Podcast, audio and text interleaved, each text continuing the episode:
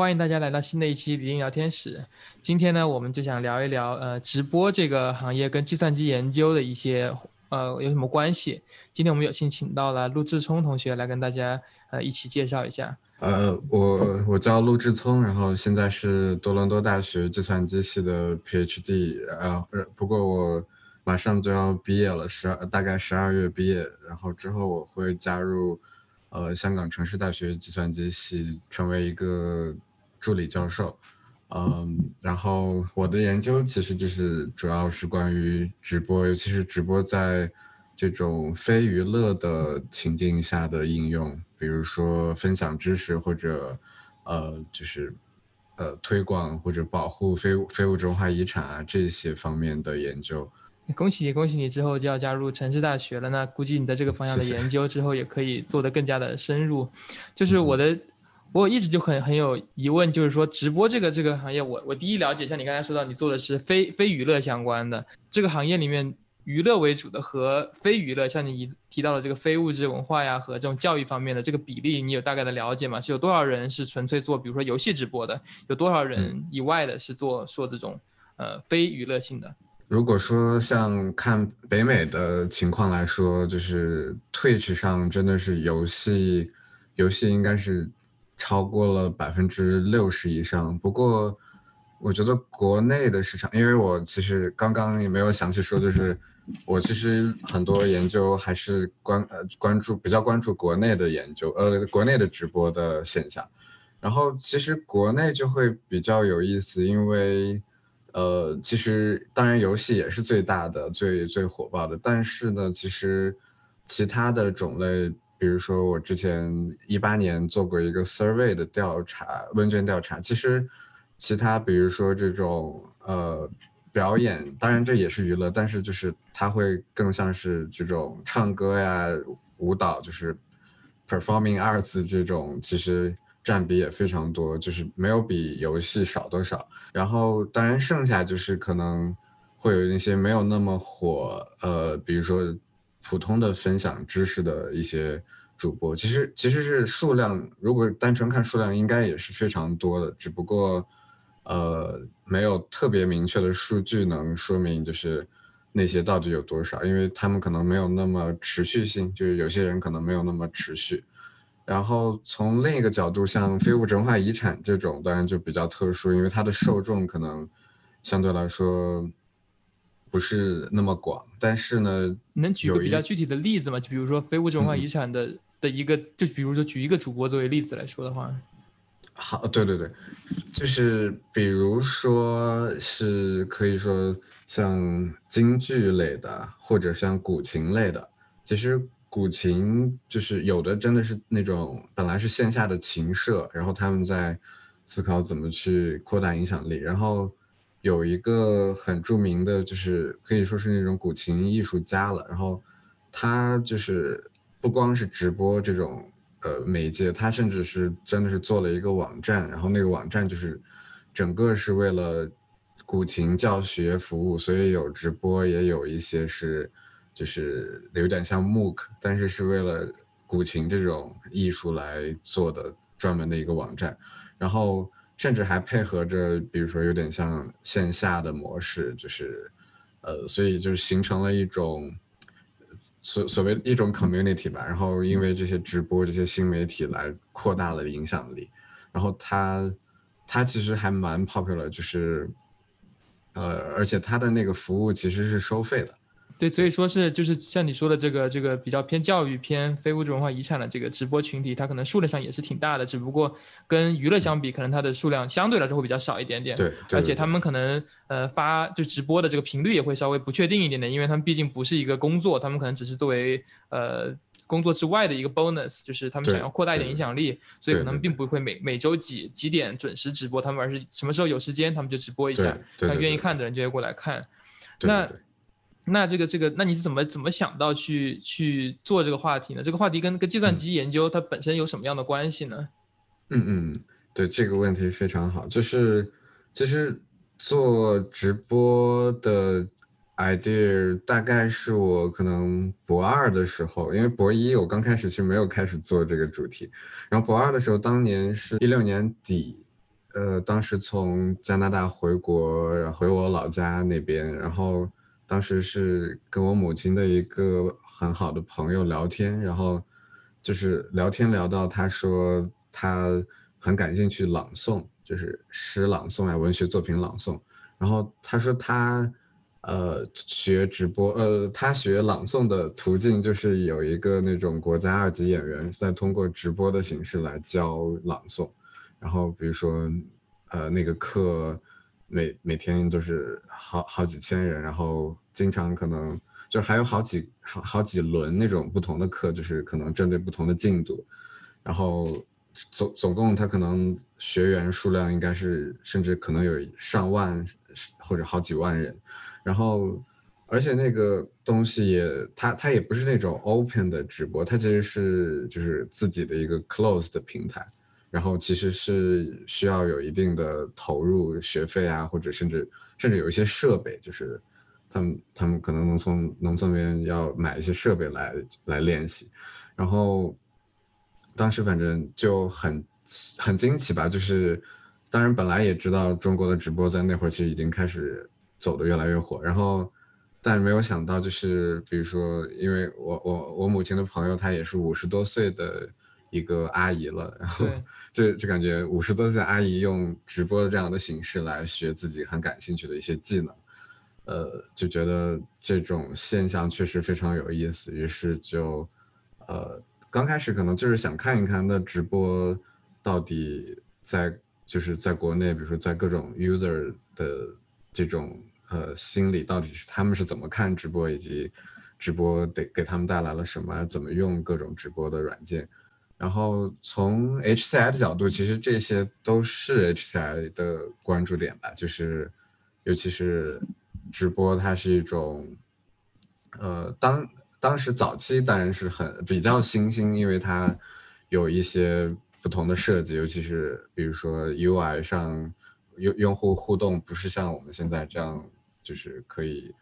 互相都能看到，而是有一种一对多这样的一种模式。那这种互动模式带来了什么？然后怎么样更让用户可以更好的这种交流互动？其实本身也是 HCI 会比较关注的一些问题。对我，我还有一个，你说到这个这个互动，就是我一直也很很好奇，就是，嗯，你说到这个阿姨用直播来学习诗朗诵，那她这个跟她去，比如说去一个视频网站上面看。看一个系统的教学，比如说有五十期，它就是一个系统的教程，然后合着看直播，它有什么区别呢？因为对对，因为因为我之前也在看一个就是 YouTube 的一些分析，就是说，嗯。YouTube 他们的推荐算法，他们会强烈推荐附近这两个最后两个星期之内的视频。如果你的视频是一个月前上传，它可能就推荐的几率越来越低。然后 YouTube 基本上很少会推荐你一两年前的视频。所以，对对，它这个算法，他们就是 YouTube 的员工，他们在写这个推荐算法的时候，他们肯定也把这个时效性当做是一个一个这个这个因素在考虑。那那这个直播里面为什么就你觉得它这个跟看一个直播和看一个录好的非常？非常就是剪辑的非常精美的一个这个这个区别和和和相似点在哪里呢？对对对，呃，这个问题非常好。然后简单讲就是，其实就当时有点像就在有点像 interview 他的状态了。然后我了解到就是，其实他们会很感兴趣的是一种，比如说当时那个呃教可以说是教练或者老师，就是他们其实是会。有一种，就是每个人都会得到，比如说五分钟的时间，然后你在直播的时候就有点像连麦，连麦的状态，然后就是用语音，然后你就可以朗诵一一个片段，然后，然后老师就会给你现场做一些点评，所以其实就是学员学员之间也是能看到其他人的效果，然后以及老师的点评，所以就这种。这个过程可能是很多人很喜欢的，就是，呃，他呃，对对对，所以其实这个就跟跟线下的上课其实越来越像了，像是每个学生把这个星期，比如说上钢琴课一样，你把这个星期练的钢琴曲跟老师去去就是对一遍，然后呢，老师给你一个评价，到现在你还可以听到其他人这个这个，那其实这个我之前还没有想到，我还想的是直播跟线下的一个很大的区别就是它单向的嘛，就是你只能看。Up up 主给你直播出来的这个东西，你没办法去去把信息输进去。那你说现在还有一个连麦的这个这个选项，那这个还是我之前没有了解到的。对对对，就是连麦这种效果还是非常重要的。我感觉包括古琴的那个呃社群，就是他们也很，他们甚至就是虽然说不是在直播里，但是会在有一种直播呃就是群，有点像学习群，像一个班级一样。然后他们甚至会在里面分享，比如说他们自己弹古琴的一些这个片段的视频，然后发到群里。所以我觉得。其实应该说更重要的反而是这种 community 的形成，然后大家形成了一种这种 peer learning 的这种状态。啊，你刚才也提到他们这个这个群是比较封闭的，它不是说在网上随便人可以访问的嘛，因为他想，比如说可能想收会费嘛。其实这个就跟线下上课就越来越像了，你要交了钱才能进这个教室，进了这教室之后，老师才听你弹琴，老师给你评价，然后你还可以跟你同学进行沟通。其实这个跟跟上学啊这种体验是是非常类似的。对，呃，那那你感觉这个这个？这样子的模式在直播里面是是一个很大的一个一个比例吗？还是说还是暂时之内只是很小部分的这个直播的这个这个这个主播他们相当于是利用直播平台来实现自己的这个上远程课课程的这个这个一个一个渠道呢？嗯，其实我觉得这可能取决于那个主播的，就是目标。并不是说所有，比如说知识分享或者这种传统文化都这么做，呃，就是我我感觉就是可能有一些还真的是想要 scale 这个 education，比如说还有书法的，他们有些也是这样，那就是想要把把直播和他们本身的线下的这种 mentoring 结合的更好，所以他们可能会更推的像。线下的模式，但是也有一些人可能更多的、更多的还是想要 focus 在就是让更多人看到，而不想建立太高的这种 barrier。所以，所以有一部分人其实反而是比较 open 的状态。然后他们也许稍微不一样一点的，也许是会，比如说，尤其是书法的，就有一些人他是。直播的过程是给大家都能看的，但是他会直播中加入一些卖货，比如说一个书法作品在在做或者绘画传统国国画这种，比如他创作完，可能他就同时在直播的时候去做售卖。对对对对，对你说的这个这个，刚才你也说到，这个线上线下的这个转换，我觉得这个点也是很很有意思的。现在。之前我也学会了一个新词，叫什么 O to O 嘛，就是 online to offline 或者 offline to online，这个之间的联系是是很重要的。然后那那你觉得这种这种直播的这种教学，它现在是是严格意义上的这个远程教学呢，还是说在佐助它现有的这个线下的课程作为一个一个一个相当于课外辅导班，还是说它现在？是两边完全分开的这个这个这个商业模式，就线下我周一到周五跟我去，我有一个办公室去上课，然后呢周末我自己再开一个这种远程的班，这样子的话就是等于说去去去 diversify 我的这个这个教学的这个经历。你觉得现在是哪种模式呢？嗯，我觉得可能如果说像刚刚说到那些做的很大的，他甚至可能直接就非常 online 了，就是。他他们很多真的是，呃，可能我可能比如说几年前他们其实是，也许是比较 offline 的在做这些班，但是现在因为这些技术越来越成熟，他们几乎是就是 move 到很 online 的状态了。我感觉，就从我 interview 的很多人来说，就是他们很就是相对来说比较 online，而且。也也可以想象吧，就是，尤其是如果只在 offline 的话，其实就有点像，可能你的这个顾客的范围就是那么点儿，对的。所以特别像你说的这种非物质文化遗产，比如说是比较比较可能稍微来说比较冷门的这种这种话题，可能你在一个固定的一个小区啊，或者固定一个一个一个一个城市里面，可能不不够足够多的学生来支持你的这个生意。如果你能把这个这个。顾客扩展到全国的话，甚至全球的话，那这样说不定就可以可以维持生计了。对，那他们一般这个这个这种做教育类的呀，做这种非物质文化遗产，他们是在哪些直播平台呢？是跟游戏的是一样的那些平台吗？还是说有有他们独立的嗯东西？其实，其实我觉得在国内有意思，就是都都有，就是比如说斗鱼相对来说是对标了国外的 Twitch，但是斗鱼上也有很多这种教学类的，嗯对对对，呃，然后那些有些主播其实做的还挺大的，基本上天天都播，就有些有些这种主播，呃，然后当然像快手、抖音也是非常多。而且快手、抖音它的，当然所有直播平台，我感觉，尤其是对于非物质文化遗产这一类，其实他们有很多就是平台的扶持，甚至像抖音就直接，最它好像每年都会就是资助一些这种非物质文化遗产的传承人，就是说我们甚至给你算是公司做宣传，做做一些有好处什么的。对对对，也是 social impact 吧，是这种，对对对。那你你平时你既然你做这个这方面的研究，你平时直播吗？呃，其实我做过一段时间，但是我后来就觉得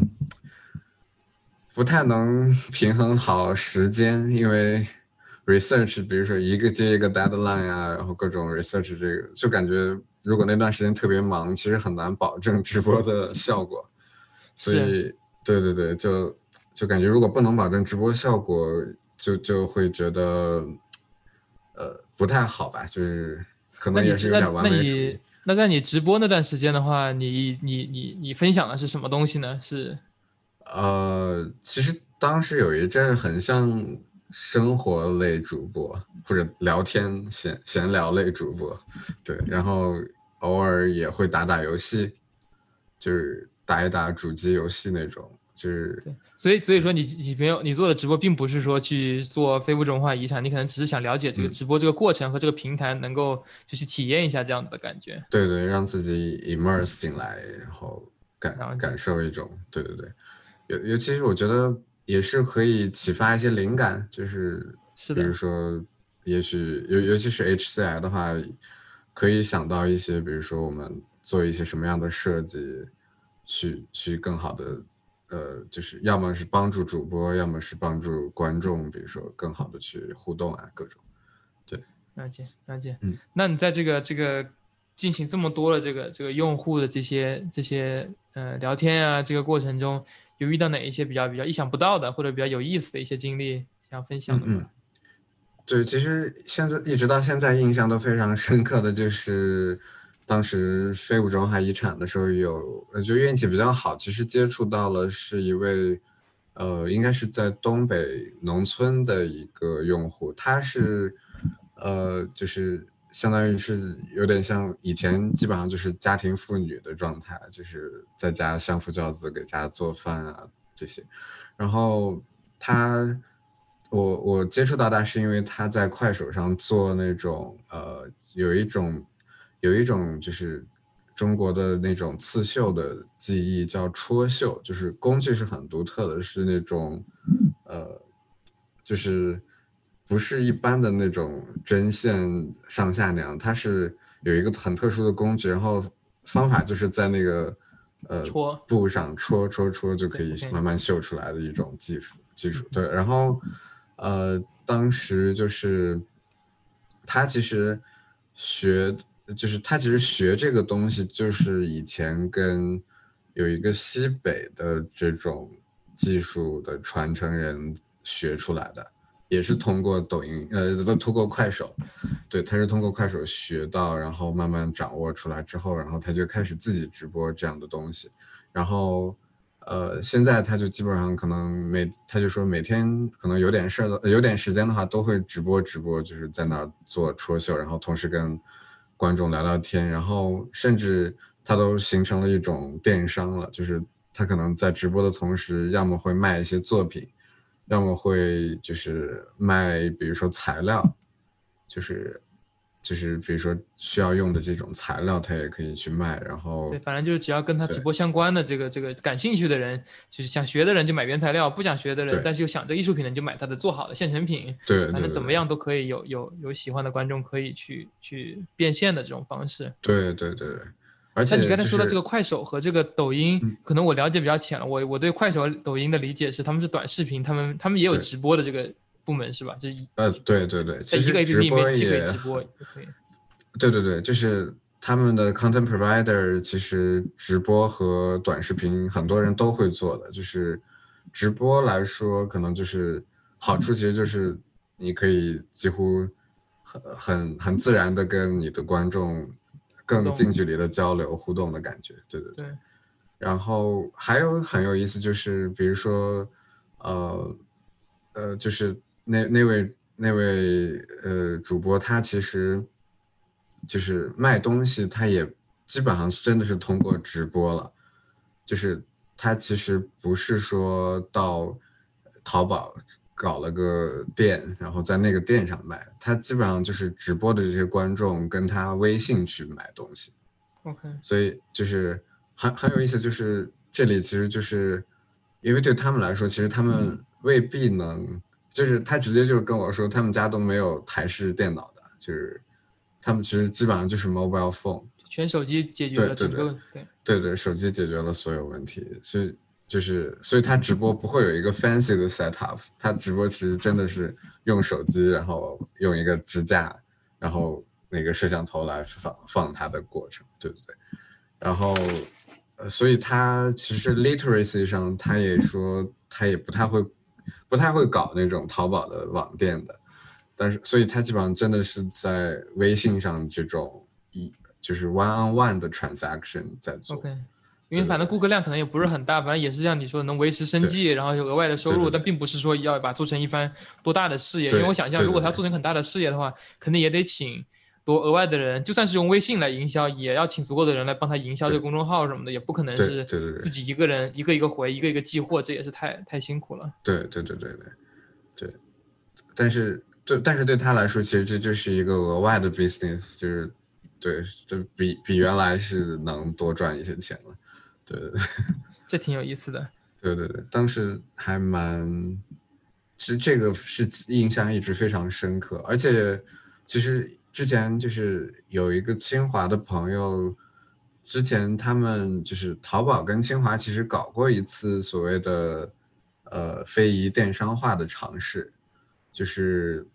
呃当时那个活动呃那那个尝试很有意思，就真的是清华的一些研究生或者本科生这种。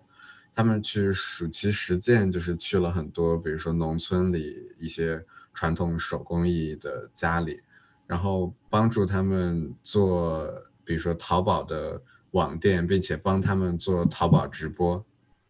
然后当时其实直播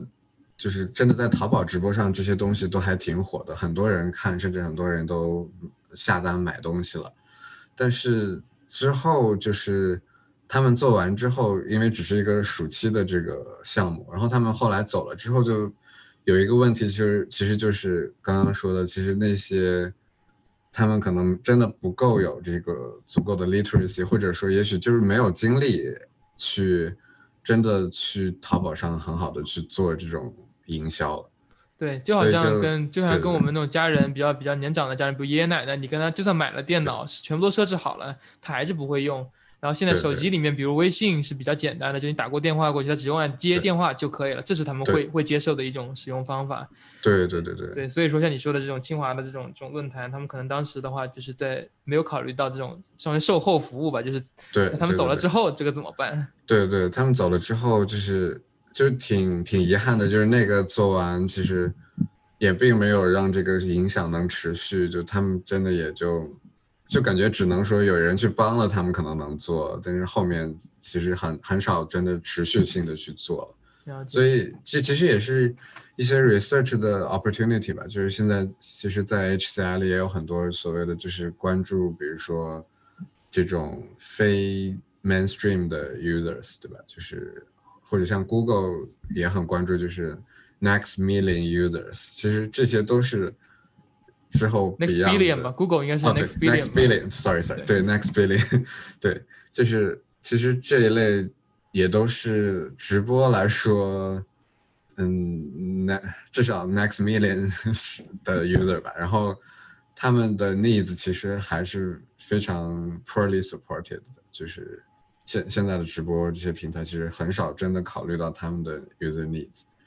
了解。那你在这个在你这研究的这这三四年、四五年的这过程中，有什么比较你比较满意的这种研究成果吗？就是就是对，嗯嗯，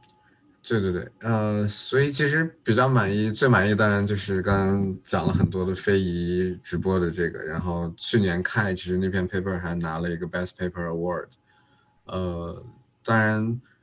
我可能以后慢慢也会再多做一些非遗角度的。那个开 paper 大概能介绍一下吗？我我可能不太了解。啊，好呀好呀，就是那个其实就是，呃，刚刚提到了很多例子，其实就是那个 study 里的那个 study，主要就是我当时 interview 了十位，就是在抖音、快手上，呃，甚至还有一个西瓜视频，就差不多是，呃，第三第三的这种短视频小小 app，然后。呃，在在那上，当时花了很大的劲儿，找到了十位各各种不同的这种，呃，非物质文化遗产的主播，以及呃，也找了八位他们的各种观众，然后其实就是做了一个 qualitative 的 interview study，呃，主要就是想要了解，比如说他们的 motivation 是什么样，然后他们遇到的 challenges 呀，然后他们到底怎么用的直播来传承非遗，对对对。呃，所以其实发现的就是，比如说，比如说，就是直播其实是是一个 ecosystem 的一环，就是他们其实还要还会用很多，比如说，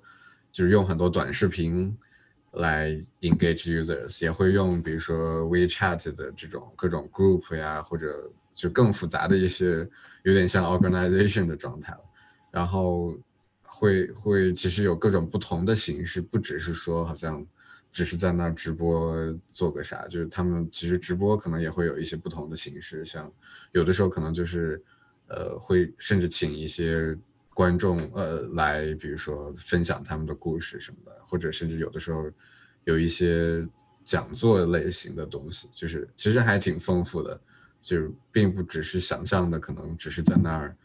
弹弹琴或者呃，就是表演表演，就是他他是本身也是想要更 diversify 各种内容，然后让让用户可以不断，应该是有各种新的体会吧，也是不断成长的过程。对，呃，了解。那那那你现在这些成果，假设假设就是。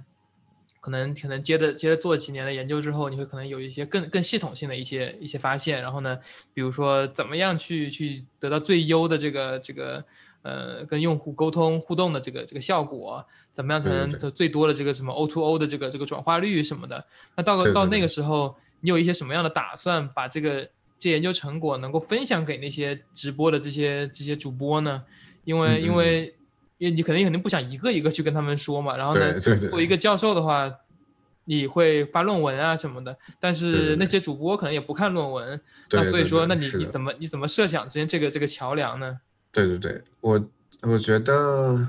可能其实到时候真的得更好的去跟平台去沟通了，就是他们其实本身也在 support，那就是看能不能，比如说。比如说我们做的一些成果，我们做的一些 tools 或者 system，比如说通过他们看能不能，比如说去找到一些真的 user，然后帮他们给给他们 deploy，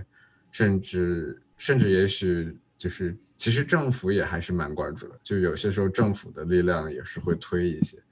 然后其实当时觉得非常难的，真的是 reach out to 他们的 community，就是当时真的是有点就是很。Low efficiency 的办法真的是在在那些 app 里，对对对，在那些 app 里跟他们私信去找他们。但哎，对对，你刚才对你刚才也提到了，就是说你这个花了很大的功夫才找到了在各个三大平台上面找到了这十个这个这个主播。对对对。当时你是怎么找的呢？就是比如说你你找到了一个教竖琴的，然后呢，然后你就。就在他的视频下面留言吗？还是有什么更呃更基本上都是通过上面的，就是相当于是 messaging，他们其实上面有直直接可以去发私信，OK，发私信找，然后有的人其实会留微信，就可以加他微信，对对，所以去加他微信，然后跟他再聊，看能不能愿意来来这个 interview，对，基本上一对一还真的挺累的，因为其实当时还有一个有意思的就是感觉，呃，主播可能会乐于分享一点，因为他，呃，他也觉得其实研究可能可以以后慢慢帮助到他们，但是当时其实找就比如说他们的观众，就特别的 challenging，因为很多观众其实会有一些不信任，就他们觉得啊为什么要找我来？呃，做访谈就是，就是即使说会给钱，但是他们甚至都有点 concern，就是就是是不是骗子，就是其实他们应该说是不是那么了解 research 到底是在干啥，所以当时就是找找找这种观众的这个群体特别的费劲儿。就是花了很多很多时间，还没有找到很多。对，那你方便透露一下，就比如说最后你找找到了十个人，那那你那一开始的时候，去试图去找了多少人呢？就是这肯定是个漏斗嘛，越来越少，越来越少。对对对。一开始找了，比如说二十个、一百个，还是一千个这样子，最后变成十个。就是发的人其实应该有将近一百个了，我感觉一百甚至一百多。对对对，就真的是十分之一的转化率。对对对对，这也不算太不算太糟糕吧？对，作为一个拿了一个 best paper 的话，这个投入还是是挺挺好的。对对对，是，只不过就是那个过程，就是你还会觉得挺 discouraging，因为会很多人就甚至觉得你是骗子，甚至有人把你拉黑了，就这种。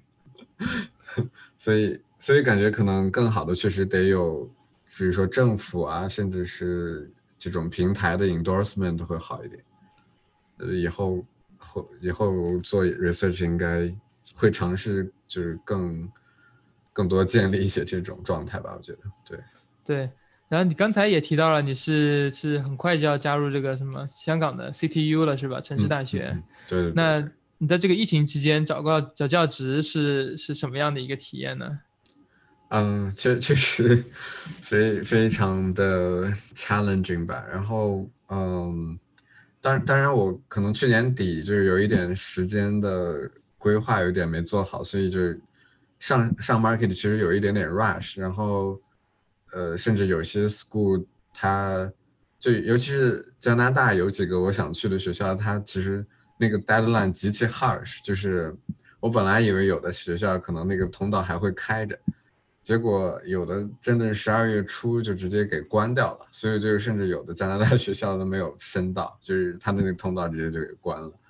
呃，当然，所以去年确实就是年底那段时间，就是如果说我再来一遍的话，我会想就是年底那段时间最好就是稍微，因为我当时就有点把有些项目还在推进，然后就会影响的。影响真的是作为申请作为学生，对啊，作为学生肯定想说再出一个好的论文，肯定可以让我的材料更强一点啊，这样子。对对对对，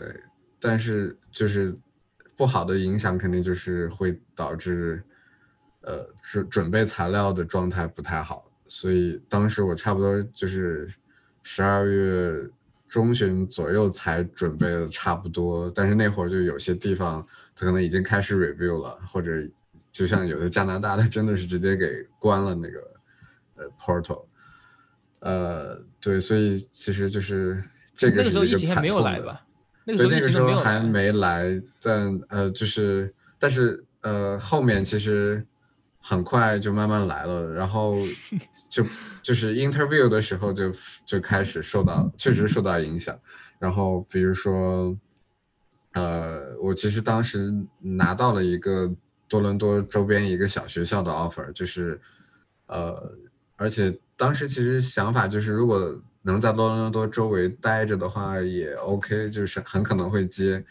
然后都谈到，就是已经都谈了 offer 了，然后就就剩 provost 的 approval 了。嗯结果